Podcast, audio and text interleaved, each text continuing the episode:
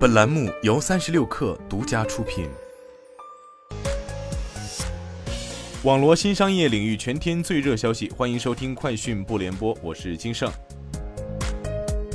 华为今天举行夏季新品发布会，华为终端 BG 首席运营官何刚在会上最新发布了 nova 十系列手机，并透露，截至目前，全球 nova 用户已突破两亿。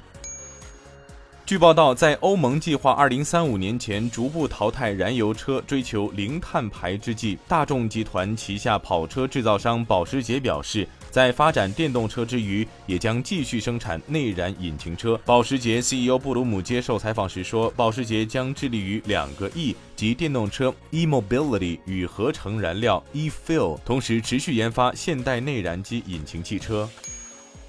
有消息称，携程宣布，百度高级副总裁沈斗已辞去携程公司董事职务，百度公司资深副总裁何俊杰接任沈斗，被任命为携程集团新的继任董事。该决定自二零二二年七月一号起便已生效。相关人士回应称，此次调整系正常股权变更，不过对于更多细节，百度及携程方面并未过多透露。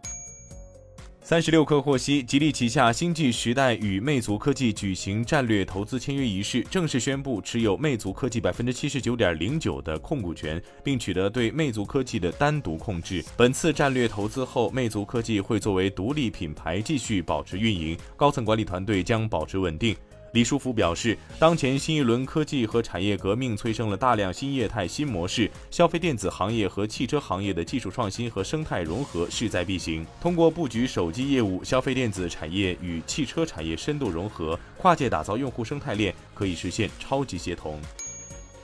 由国网苏州供电公司研制的全国首套全电共享电动汽车充电机器人系统近日在苏州投入运行。国网苏州供电公司以提高充电桩使用效率为突破口，运用机器人控制技术、物联网技术，并结合先进的柔性有序充电控制技术，开发出导轨移动式共享柔性充电机器人系统。据报道，市场传出苹果考量通膨导致消费紧缩，下修 iPhone 十四新机初期备货量，由原定九千万只减少百分之十。台湾供应链厂商表示，并未收到苹果砍单通知，iPhone 十四首批九千万的出货目标保持不变。红海 iPhone 最大组装基地预计八月下旬开始大规模生产 iPhone 十四。